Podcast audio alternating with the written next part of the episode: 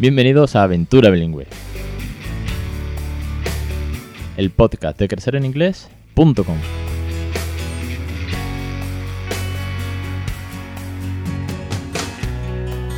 Capítulo 218, el 20 de agosto de 2020. Muy buenas, mi nombre es Alex Perdel y esto es Aventura Bilingüe. Ya sabéis que este es el podcast sobre bilingüismo real, el podcast de Crecer en Inglés, la plataforma de curso para que les regaléis una segunda lengua a vuestros hijos, el podcast de mi experiencia, mi FIFA, mis consejos o bueno, también mis dudas que hemos ido narrando y sobre todo también eh, vuestro podcast, porque aquí habéis participado ya muchísimas familias, autores, docentes, al fin y al cabo aquí todos sumamos, todos difundimos y vamos cada vez ampliando más esta comunidad y este bilingüismo real por el mundo.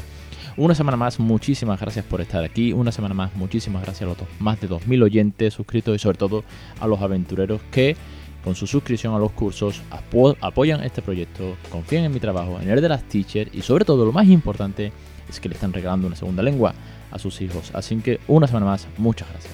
Vamos hoy con un tema que me encanta, un tema que tenía apuntado este podcast en mi Excel lo tenía apuntado hace mucho tiempo, desde Navidades podría decir más o menos, desde que sabíamos que íbamos a tener un nuevo aventurero en la familia, un nuevo bebé, un nuevo miembro de este equipazo, pues había apuntado cuando tocase que al mes más o menos de haber llegado, yo quería hacer un podcast de ese primer feedback, ese primer resumen emocional de cómo está siendo esta aventura, esta nueva aventura, cómo es vivir el bilingüismo en casa por segunda vez, no por primera, qué diferencias hay y al fin y al cabo un podcast, pues eh, nunca mejor dicho, sin guion, sin escaleta, sino más bien hablando desde el corazón.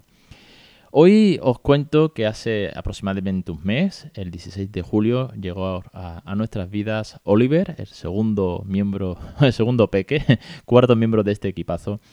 Y eh, el bilingüismo al que, está siendo bueno, pues, eh, expuesto es desde la barriga. yo en la barriga le he hablado mucho, le hemos leído muchos cuentos, ha escuchado la tele en versión original, su hermano le ha cantado infinidad de veces Let It Go o Into the Unknown de Frozen. Con lo cual, ya nada más que en eso, ha sumado más horas antes de salir que su hermano. Eh, Raúl me costó mucho, le decía alguna pequeña cosa en la barriga. Siempre os cuento que yo empecé con el and place del momento de la rutina del baño, que tuve que perder la vergüenza, el miedo y las dudas, aun teniendo todo el apoyo de mi mujer Rocío, pues de salir del baño y hablarle en inglés en el salón, y luego cuando llegaron los abuelos, luego cuando fuimos al supermercado y en el playground, cuando todas las familias te ven, y en la puerta de la guardia, etcétera, etcétera, etcétera. De eso tenéis ya muchísimos capítulos. Con Oliver, eh, todo lo contrario, quiero decir. Eh, ha sido un bilingüismo más real y más natural que nunca, porque le he hablado en inglés en la barriga, le he hablado en inglés los dos días que estuvimos en el hospital, tras el parto, y le he hablado en inglés en casa 24 horas. Sí, 24 o 7. Y, casi, nunca mejor dicho lo de 24 horas, porque ya sabéis que un bebé necesita mucha atención. Las noches se hacen también largas, aunque es un buenazo, es un sol. Pero eh, es todo, todo, todo el día en inglés. ¿Me he sentido mucho más cómodo? Sí. Eh, ¿He tenido miedos? No, ninguno. Si la parte miedos y dudas ya está, ya está olvidada. La parte frases y palabras cariñosas, eh, pues sin problema. ¿Por qué? Pues porque aunque hay muchísimas palabras, aunque hay muchísimo vocabulario, eh, yo os contaba ya también que con Raúl yo eh, me inventaba mis propias palabras que no son ni en inglés ni en español, ¿no? Había una palabra que le decimos que era muy, muy spanglish, que era gordin fly, era como de gordito, ¿no? Porque los típicos bebés que están gorditos, y fly por, porque volaba, porque lo cogía en brazo y lo hacía volar. Oye, pues gordin fly era una palabra que no existe, pero es un apelativo cariñoso. Le puedes decir cualquier apelativo al fin y al cabo, ¿no? Y transformarlo en inglés si quieres, ¿no? Al fin y al cabo, eh, como siempre os digo, más allá de las palabras cariñosas, más allá de so cute, eh, sweetie, honey, eh, can I have your kiss, o I'm going to your tummy, for example, hay, hay un lenguaje corporal, emocional, que va mucho más allá de todo eso. Lo que sí, lo que sí tenía muchas ganas era de cantar canciones desde el primer día. Con Raúl tardé mucho, porque claro, eh, no sabía nanas, no sabía canciones. Eh, me tenía que poner a verlas, me tenía que poner con el móvil por delante y leer la letra, o primero escuchar la canción, o ponerle la canción en, YouTube a Raúl, no enseñándole el móvil, sino digamos al lado, en plan Spotify, que por aquel entonces todavía no lo tenía, y eh, escuchar la canción y yo aprendiéndome. Recuerdo que la primera canción que le canté a Raúl fue Five Little Ducks. Five Little Ducks went out one day. Porque Twinkle Twinkle Little Star la aborrezco. Lo siento, me, me puede esa canción, no, no, no la trago. Oye, es, es rutinaria, está muy bien, pero a mí no me mola. Con Oliver, por ejemplo, pues eh, Slowly, Slowly, de Little Snail, me gusta mucho. Pero, por ejemplo, hay una que me gusta un montón, que no es una nana, y es una de las cosas que siempre os digo, que al final las canciones no dejan de ser canciones, y lo importante es que la hagáis en inglés, y que juguéis con las canciones, y que depende de la edad, podéis subir el ritmo, ¿vale? Como Row Row Your Boat, que cuando son más grandes son juegos de faldas, ¿no? Juegos que te lo sientas en las piernas y, haces botar al, al bebé o al niño. Pues con Oliver hay una que me mola un montón, que es la de One Little Finger, One Little Finger, tap, tap, tap, and touch your tummy, touch your head, o lo que sea. Y lo que pasa es que se la canto súper despacito en la cuna, bueno, en la mini cuna, y el tío se queda sobado. Oye, y es una palabra, es una canción que a futuro o cuando son más mayores, a partir del año y medio, está orientada a aprender las partes del cuerpo, a la psicomotricidad del dedo hacia arriba y hacia abajo. Quiero decir, tiene otra finalidad, pero en este momento de un bebé de un mes y una semana, a mí me sirve para dormirlo. Oye, pues chapó, ¿no? quiero decir, si, chapó, si así es lo mismo, quiero decir que si, esto os vale, sin problema, ¿no? Es que tiene que ser una nana estrictamente necesaria, no, podéis cantar lo que queráis.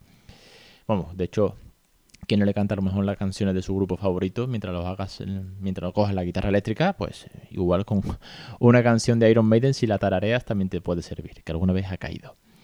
El caso, que la parte más importante de toda esta aventura, de esta doble aventura, llega con su hermano. Su hermano es el Big Brother, él lo sabe de sobra. Tenemos un par de cuentos sobre Big Brother y es un rol que lo tiene muy bien asumido, que lo estaba llevando muy bien, con algún que otro tirella floja como niño de cuatro años y medio que es, pero que lo cuida y, lo, y, los quiere muchísimo. De hecho, si llora, se levanta de la mesa para ver qué le pasa, o te trae eh, nappy, o sobre todo le dice, honey, can you, can you drop the nappy in the bean, please? This is very, very smelly. Y él va y lo tira y dice, this is smelly. En fin, que ayuda mucho. Pero claro, yo le decía, eh, Raúl, remember that you have to speak in English because Oliver doesn't know nothing. He doesn't know Spanish, he doesn't know English, y eh, supongo que como buen peque, que le gusta arteria floja, pues decía, es que le voy a hablar en francés.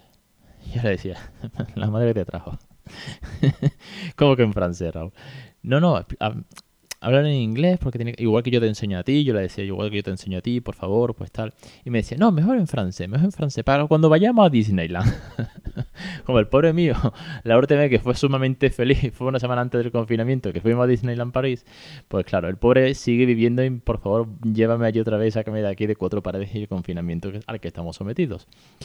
Porque entre un bebé y 40 grados a la sombra, pues tú me dirás a dónde vamos a ir. Pues aquí, en casa. El caso que eh, le ha costado a Raúl mucho hablarle en inglés. Mucho me refiero dos, tres semanas. Luego sí que ha empezado a soltarse. ¿Qué he hecho yo? No decirle más nada. Que si yo no le he vuelto a decir, tienes que hablarle en inglés, porque si se lo dije dos veces, me dijo que lo iba a hablar en francés, y de hecho le decía, bonjour, comment se va, y cuatro cosas más que yo no sé, pues él dije, no, no, no insisto, no puedo apretar, ya sabemos que no puedo apretar, no puedo forzar la maquinaria. Solución, no le digo más nada, yo sigo con mi bilingüismo 100% con Raúl y con Oliver y a partir de aquí a ver qué pasa. Y entonces, pues ha pasado lo que más feliz me hace, que es que él por su cuenta propia ha empezado a cantarle y a leerle cuentos en inglés al peque que él mismo se inventaba. Subí un par de vídeos a, las redes sociales, pero os voy a dejar esos fragmentos de audio también en el podcast para que se queden aquí, para aquellos aventureros que no me sigáis en redes, podéis escuchar esos pequeños fragmentos de cómo Raúl también participa en este bilingüismo real con su hermano.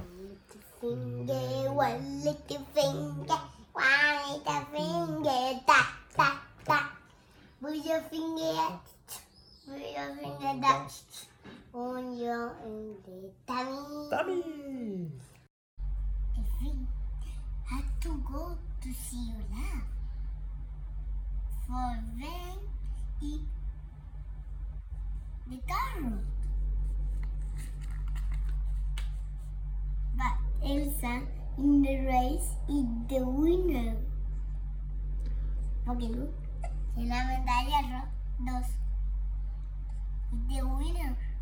A partir de aquí, lo único que nos queda es darle un millón de veces las gracias a Raúl. Ah, wow, Raúl, que bien lo haces, que bien le cantas en inglés. Seguro que le gusta mucho. O cuando, claro, el, bebé ya empieza a girar la cabeza, empieza a mirar para los lados, busca muchísimo a su hermano. Cuando él le canta en inglés o cuando él está haciendo un, show de los que él se pone a cantar y tal y cual, pues le digo, mira, mira, Oliver te está mirando, te entiende en inglés. Quiero decir, le voy sumando ese refuerzo positivo y motivacional para que cada vez eh, hable más. Es verdad que Raúl en este confinamiento ha hablado mucho más en inglés, ha tenido semanas en las que menos, el confinamiento es difícil para todos, pero al fin y al cabo sí que está construyendo cada vez más frases, cada vez más, cada vez más, cada vez se exprese, sobre todo eh, argumenta y en su imaginación, pues si hoy está jugando, ahora le ha, dado por los volcanes submarinos, ¿sabe Dios de dónde viene eso? Bueno, de algún dibujito. Bueno, pues me dice los volcanes submarinos y digo, what, what did you say about the, de volcano, is, under the sea, very deep. Y empezamos a hablar, y empieza a decirme, because the fish is in the deep and the volcano explode and the lava is very hot. Y empieza a, argumentar eh, su teoría sobre los volcanes o su teoría sobre lo que esté, se le ocurra por la cabeza en inglés. Y si a eso le sumas que el, eh, Oliver, el bebé, está al lado, pues mejor. Entonces yo, si está despierto, que ya sabéis que los bebés están todo el día durmiendo, y este duerme mogollón, pues empiezo a decirle que bien, te está escuchando, te, le está gustando mucho, etcétera, etcétera, etcétera. Así que eh, sumamente contento, sumamente recomendable. Teníamos muchas, muchas, muchas ganas de tener eh, nuestro segundo hijo en casa. Yo tenía muchas ganas de disfrutar de un bebé sin el miedo, sin las dudas, sin la preocupación de un bebé por primera vez, no ya hablando de inglés, sino simplemente el hecho de, oye, oye, eh, te sin pañales, eh, o hay que prepararle un biberón, no te da tiempo, o Dios mío, tiene la temperatura, la temperatura alta, tendrás fiebre, no, vamos a urgencias, Dios tiene mocos, todo, todo, este universo y de chismes, cuántos chismes teníamos con Raúl por medio, aquí hemos agilizado ya chismes lo justo y lo necesario. Bueno, pues despejar todas esas dudas para disfrutar mucho más de lo que es un bebé, de los momentos cariñosos, de arroparlo, de cogerlo sin miedo, de saber que lo, puedes pues, jugar más con él, aunque esté muy dormidito siempre. Y sobre todo también en la parte del bilingüismo. Tenía muchas ganas de jugar con él en inglés desde primera hora y de eh, hacer gimnasia, moverle las piernas y cantarle y no sé, todo, todo, lo que conlleva un bebé en casa, hacerlo en inglés y ver cómo Raúl está participando. Así que de verdad tenía muchas ganas, muchos nervios al mismo tiempo. Esto no ha hecho más que empezar porque nos queda una aventura por delante enorme y a futuro habrá que ver el feedback que nos da Oliver en cuanto al inglés y el desarrollo del lenguaje. Cada niño tiene un ritmo, ya lo sabemos. Cada niño tiene su propio ritmo del desarrollo, su propio ritmo del habla. ¿Qué palabra dirá antes? ¿Qué palabra dirá después? ¿Hablará más o menos inglés que, que Raúl? ¿Hablará más conmigo en inglés que, que, su, que su hermano mayor? No lo sabemos. Es un mar de dudas. Ahí sí que tenemos un mar de dudas por delante. Pero un mar de dudas fantástico y que además va a dar mucho contenido para el podcast. Yo siempre decía que tenía que tener otro hijo para no aburrirme y tener más contenido. En fin, espero que os haya gustado. Y sobre todo, eh, os pediría a todos aquellos padres aventureros de más de, de más de uno, que sé que sois muchos, como Luis, fiel suscriptor que tiene tres, Mariña de Spanglish Peque, eh, Alejandro Maldorado que tiene tres, eh, bueno, muchísimos de vosotros que tenéis dos, tres hijos, pues que en la medida de lo posible me escribáis y me digáis, oye, pues con el segundo ha sido más rápido, o con el segundo hice tal, o, hice cual, o es mejor, eh, no sé, vuestro ejemplo, vuestro feedback, porque al final a mí me queda mucho para aprender del segundo. El primero lo tengo todavía controlado, pero el segundo, por más tranquilo que vaya, no sé cómo va a ser en la aventura. ¿Cómo hacemos el, momento cuento? ¿Qué elegimos? ¿Un cuento infantil de bebé o un cuento de adulto y que el peque se lea grúfalo sin saber que leche es un grúfalo? No sé, darme vuestro feedback también, que me va a venir genial y seguro que me ayudáis. Lo dicho, hasta aquí el programa de hoy. No me enrollo más. Ya sabéis que estas semanas pues voy más justo de tiempo, por lo que toca cuidar biberones, pañales, etcétera, etcétera. Y os espero la semana que viene en Aventura Bilingüe, en Crecer en Inglés, en futuras novedades que están a punto de caer. No digo más. Nos espera un otoño muy chulo. Y que ya sabéis que para cualquier duda aquí estoy. Un saludo, muchísimas gracias a todos y hasta la semana que viene.